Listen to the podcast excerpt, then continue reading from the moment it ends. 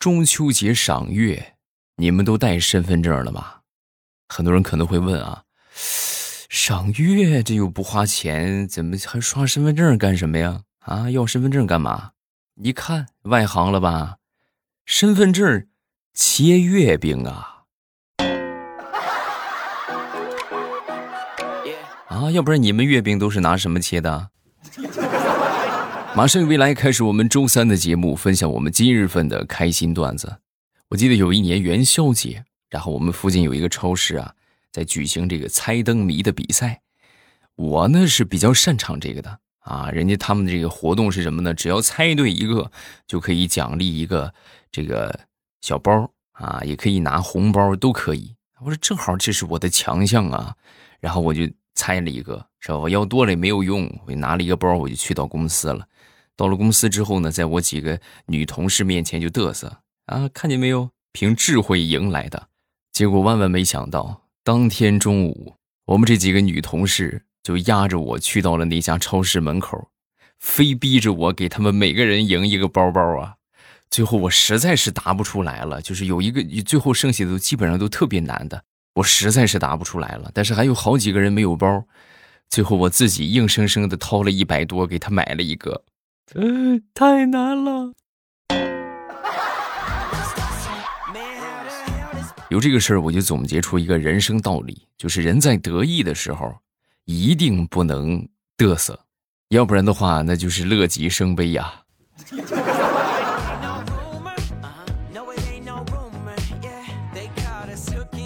说幼儿园来了一个小朋友啊，这个小朋友呢有点怕生。然后有一天晚上，这个老师在值夜班出去上厕所回来之后啊，在关门的时候，赫然就发现，在门后站着一个小朋友一动不动啊！老师当时都吓坏了。大晚上，各位你们想一想，夜深人静，一关门，门后边站了一个小孩，不得吓死啊！哎呀，宝贝儿，你站这儿干什么啊？说完之后，小朋友当时慢悠悠的就说：“我害怕。”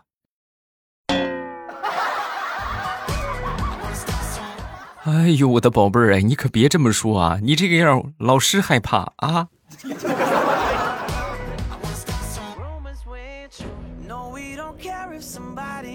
前两天我闺女有点发烧啊，有点轻度的发烧，然后就打电话咨询我那个学中医的一个姐夫啊，我就问问他，我说这个怎么处理呀？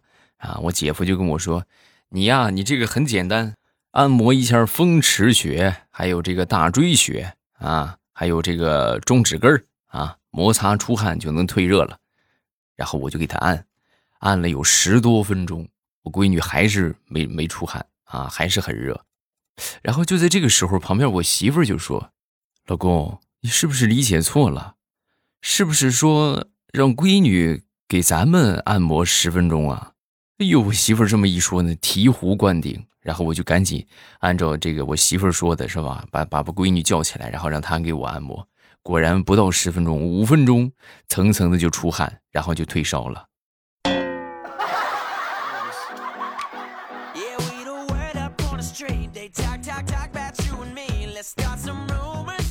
前两天开车拉着我表妹还有她那个四岁的闺女啊出去一趟，然后在路上正好有一个车，它突然就变道，然后挡在我面前。挡在我面前之后，我就赶紧急刹车，把这娘俩吓了一跳啊！当时小姑娘就说：“舅舅，舅舅，你快说呀！”哎，我当时就很纳闷，我说：“我说什么呀？啊，你快说傻叉啊！”每回这种情况，我爸爸都是这么说的。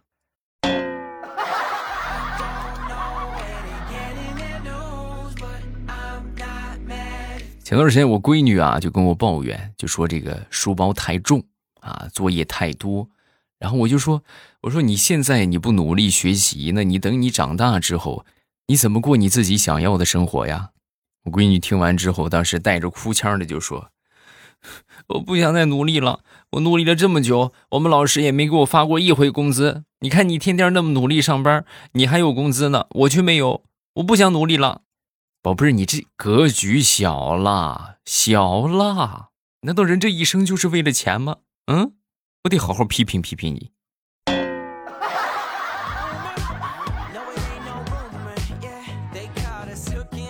这让我想起了我上学的时候，有一回我们老师在讲这个数学老师在讲这个题目啊，讲到一道题的时候呢，就问到了我们班其中一个同学，这个同学你过来啊，来上黑板给大家讲一下这道题的做法啊。我们这个同学呀，乃是一个滑头啊，哎呦别提多滑了，然后从容不迫的走上讲台，跟老师就说：“老师，你的意思就是说让我像老师一样在这儿讲是吗？”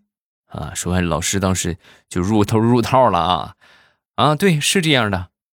好，然后我们这个同学啊，当时很淡定的走到讲台上，指着下边的另一个同学就说：“王钢蛋，来，你上来把这个题给我解一下。”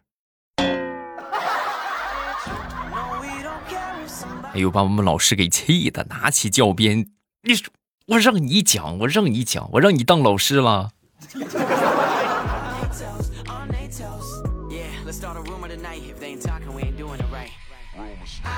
我一个同事那天他儿子的班主任呢，就给他打电话啊，打电话说什么呢？就说，哎呀，你看你们这个孩子考不考虑就是往这个特殊学校去送一下啊？我觉得这种咱们这种学校的话，他应该是应付不了啊，对他有点难度啊，因为他这个作业呀，包括学习呀，学的一直都非常差啊。当时听完这话，我这个朋友就是哎呀，郁闷了好几天呐啊。然后我们就劝他，我说。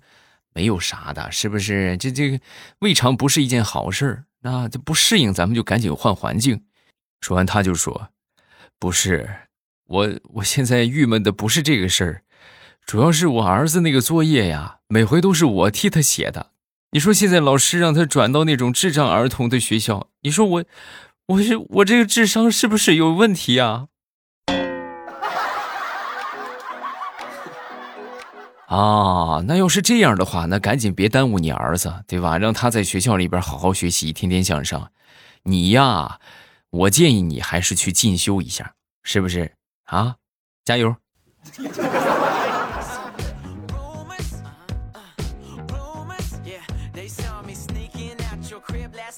再来分享一个我同学的糗事儿，好多年之前了啊，但是这件事儿每每想起来，我都会笑上好长时间。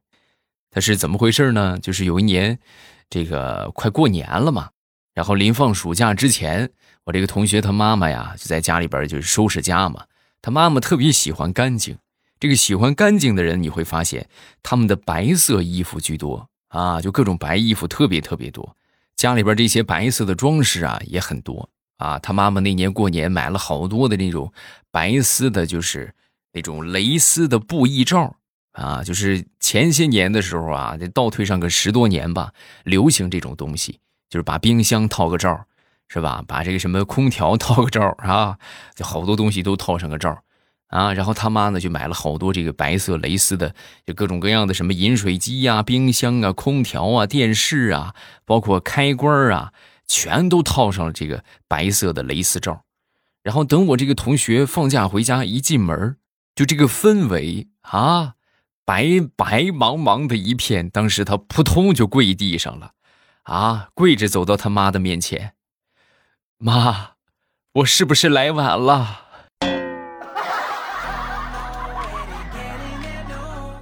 所以我觉得呀，家里边啊装饰就尽量的远离白色啊，就有一点也好，是吧？其实我觉得弄弄成一个别的啊，浅一色、浅色一点的，但是别弄白色啊，相对来说呢也很明亮。啊，但是呢，就不至于那么就是素雅啊，很素雅了之后呢，也不好看，是不是？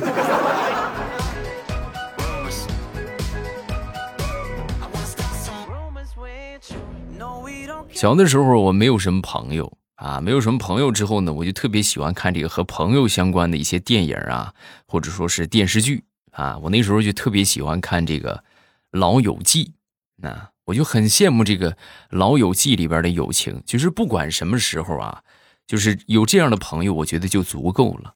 小的时候看啊，我就感慨，你说什么时候我能够有这样的朋友，有这样的友情，我觉得就很幸福啊。等我长到像《老友记》里边这几个主角一般大的年纪的时候，我发现我最羡慕的已经不再是那些友情，而是。他们无时无刻都可以在咖啡厅里边喝咖啡、闲聊天别的什么都不干。你说，这谁能比得了啊？你别说让我天天在咖啡厅里边喝，我就是喝一天的咖啡，我都得饿死。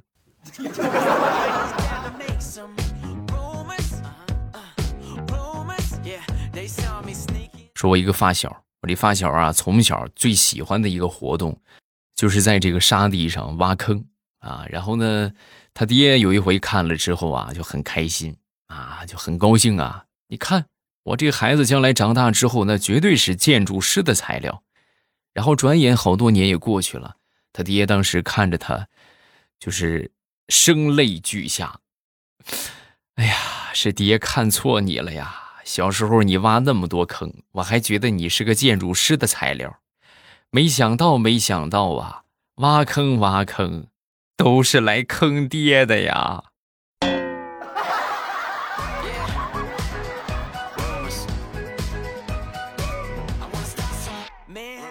如何检验一个人是不是老师啊？那么看他弹粉笔头的水平就知道了啊！这现在老师真不得了，啊，粉笔头，我记得我们那个时候老师真的是很厉害。那时候我们班我也忘了多少，反正四五十个人吧，啊，四五十个人之后，然后我们老师站在讲台上，那你想四五十个人怎么着，这个教室也得有个十五米左右吧，是吧？有可能甚至有可能这个超过十五米。然后他在讲台上就拿一个粉笔头，唰，精准的打击最后一排。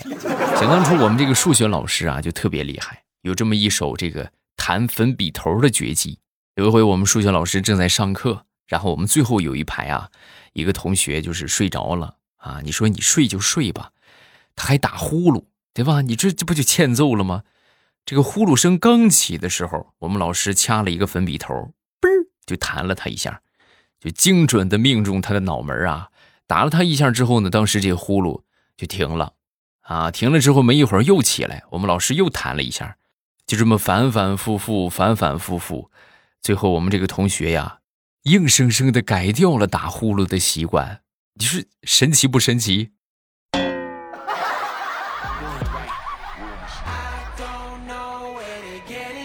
说说张大炮吧，张大炮前两天出去约会去了。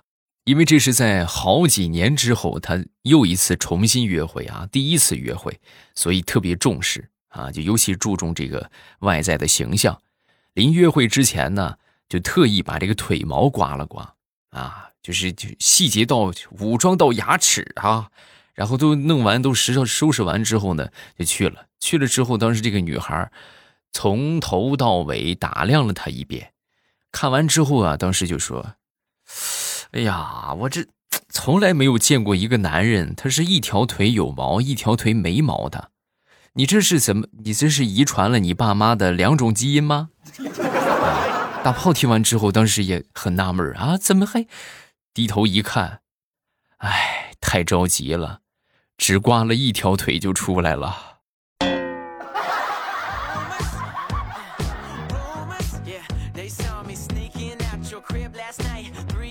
说有这么一个男的，白天工作的时候啊，偷偷玩手机，然后下班出去接孩子，回到家之后呢，就立马就接着玩手玩手机啊，一天就是玩手机。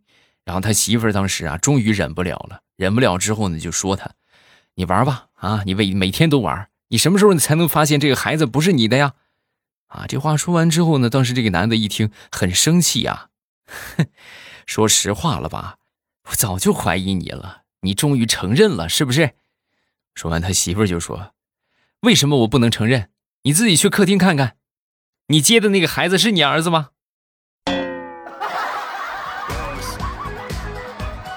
然后他过去一看，接错孩子了。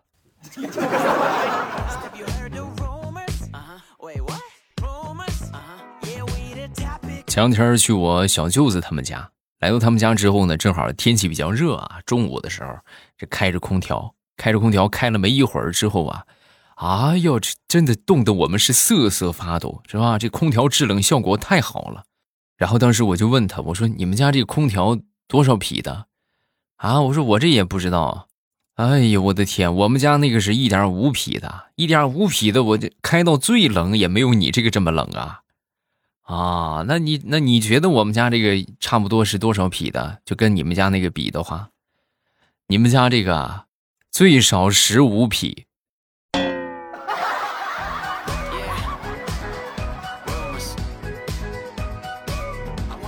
所以说我目前为止啊，见到过的叫什么叫算卦界的良心啊，这绝对是良心的一个算卦师啊啊！那天我正好路过啊，我在等车呢，旁边就有一个算卦的一个卦摊儿，然后有一个人就过来就算卦啊，就说大师啊，你看看我事事不顺是吧？我怎么才能心想事成呢？啊，说完这个算卦的就说。哎呀，我看你应该也没读过什么书，上过什么学吧？啊，对呀，我没读过书啊。那就很简单了，你呀，问题就在于读书太少，算卦算的太多了，所以你得减负，你知道吗？现在国家都双减，你也得减负。你能少算一点，你就少算一点。就那么个穷命，你天天算什么算？多读读书，它不香吗？你这个月你都找了我十八回了，你就不能给我也放个假吗？嗯。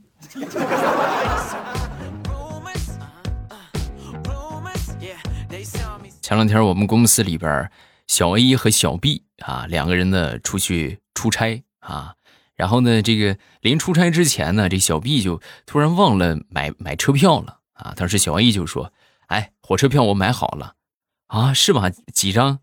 两张。”你看，哎呀，算你有良心，真是没白疼你，把票给我吧。我两张，一张去的，一张回来的，没有你的。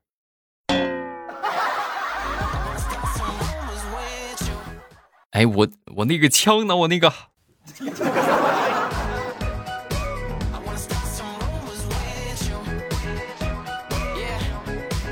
说，我一个同事吧，我这个同事啊，长得很瘦。啊，瘦到什么程度呢？可以说是排骨中的精排骨啊！虽然说他很瘦吧，但是他很喜欢健身，几乎是每天都去。有一天呢，在这个办公室里边，跟他们这个同事们闲聊天然后有人就问他：“你说你这个身上一点肉也没有，你每天健身，你健了个什么玩意儿啊？”啊，他还没说话呢啊，旁边有一个哥们就说了：“这你还看不出来吗？健骨头嘛。”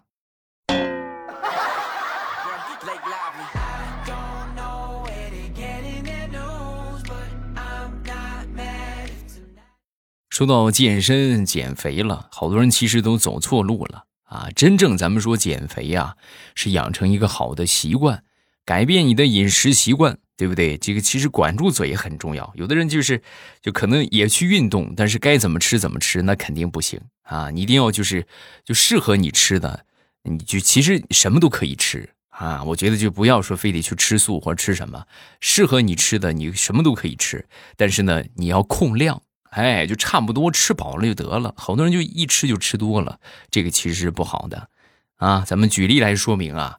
我们有一个同事啊，平时呢时间也挺多的，然后前段时间突然就冒出这么一个想法，我得减肥啊。减肥他用的方法是什么呢？吃素的，就一直吃素的啊，就一点肉也不减，坚持吃了那么一个月的时间吧，不到一个月啊，一一称这个体重，瘦了六两啊。这就成功了，是不是？这减了将近一斤了，对不对？减了半斤了，很开心啊。然后他怎么庆祝自己减肥成功呢？和好朋友们约了出去吃大餐啊，出去吃这个烤肉自助。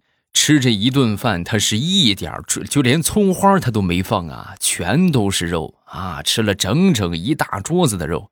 然后当时吃的就是，哎呀，这个肚子直接受不了了。你想啊，一个人一直吃素，突然吃那么一些肉，那是受不了的。最后的结果是啥呢？那就是拉了好几天的肚子。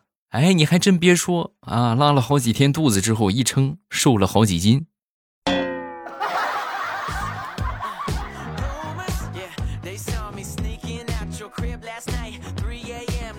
段子分享到这儿，下面我们来看评论。首先来看第一个，叫听友二五八四三三二八七。有的时候心里孤独的时候啊，都会听听你的声音，心里就好多了。谢谢啊，感谢你的支持。另外他还说听你有五年了，一直没有评论啊。最后想问一问，你认识佳期吗？你们俩我都关注了，真的很好。你这话说的那肯定认识呀，对不对？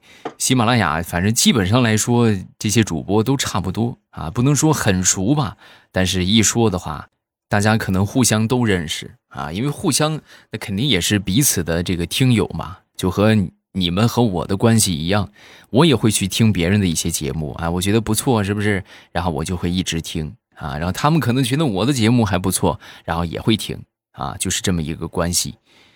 像一个叫做南海小燕子，未来我听你节目已经有七八年了。我怀孕的时候就听你的节目，我娃儿出生之后啊，我就一直喜欢听，到现在五岁了，每天晚上睡觉都睡觉之前都必须得听，要不然都睡不着。经常说一些词语，我问他是跟谁学的，他说未来呀。你们可别把我这个节目当成育儿节目啊！我很早之前了啊。有一个愤青的，我也不知道是爷爷还是奶奶还是爸爸还是妈妈啊，然后就过来恶意就是诋毁我的节目啊，还给我举报了，就说这是一这是一档残害未成年心理的节目，是不是啊？标着绿色段子，他讲的都是啊跟未成年人什么什么什么什么。我在此严正声明啊，我这个节目不是一个未成年人听的节目啊。同时呢，我也希望咱们在听的家长一定要做好监护啊，不要说。我就觉得有一些家长特别可笑啊，就是老是觉得自己孩子学坏了，对不？学歪了，去找别人的责任啊，就谁谁谁把我孩子给带坏了，你就没有责任吗？不要忘了你的身份，你是监护人，你要负责他的成长啊。就像我们说的这个游戏防沉迷一样啊，这防沉迷现在很严格了吧，对吧？未成年人每天好像每个星期只能玩两个小时还是几个小时。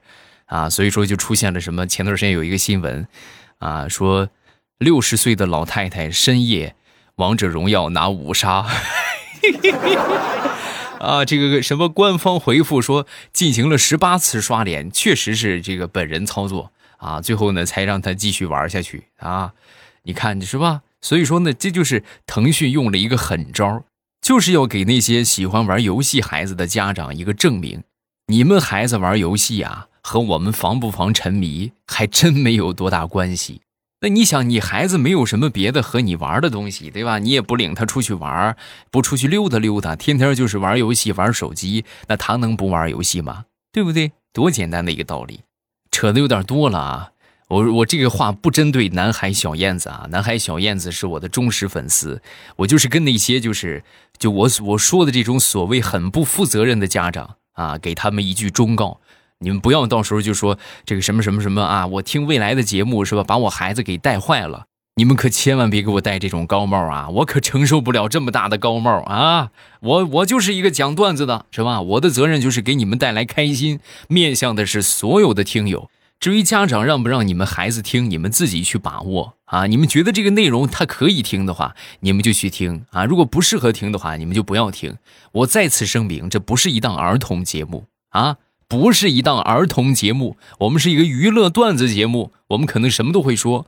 哎呀，这一下激起了我的亢奋啊！大家记住啊，然后就是觉得段子不够听的，咱们可以去听小说啊。小说收听方法就是直接点我的头像进主页，然后主页里边呢有各种各样的小说的专辑。你看你喜欢听什么类型的？有已经完结的，可以从头听到尾；有正在火热更新的啊，限时免费。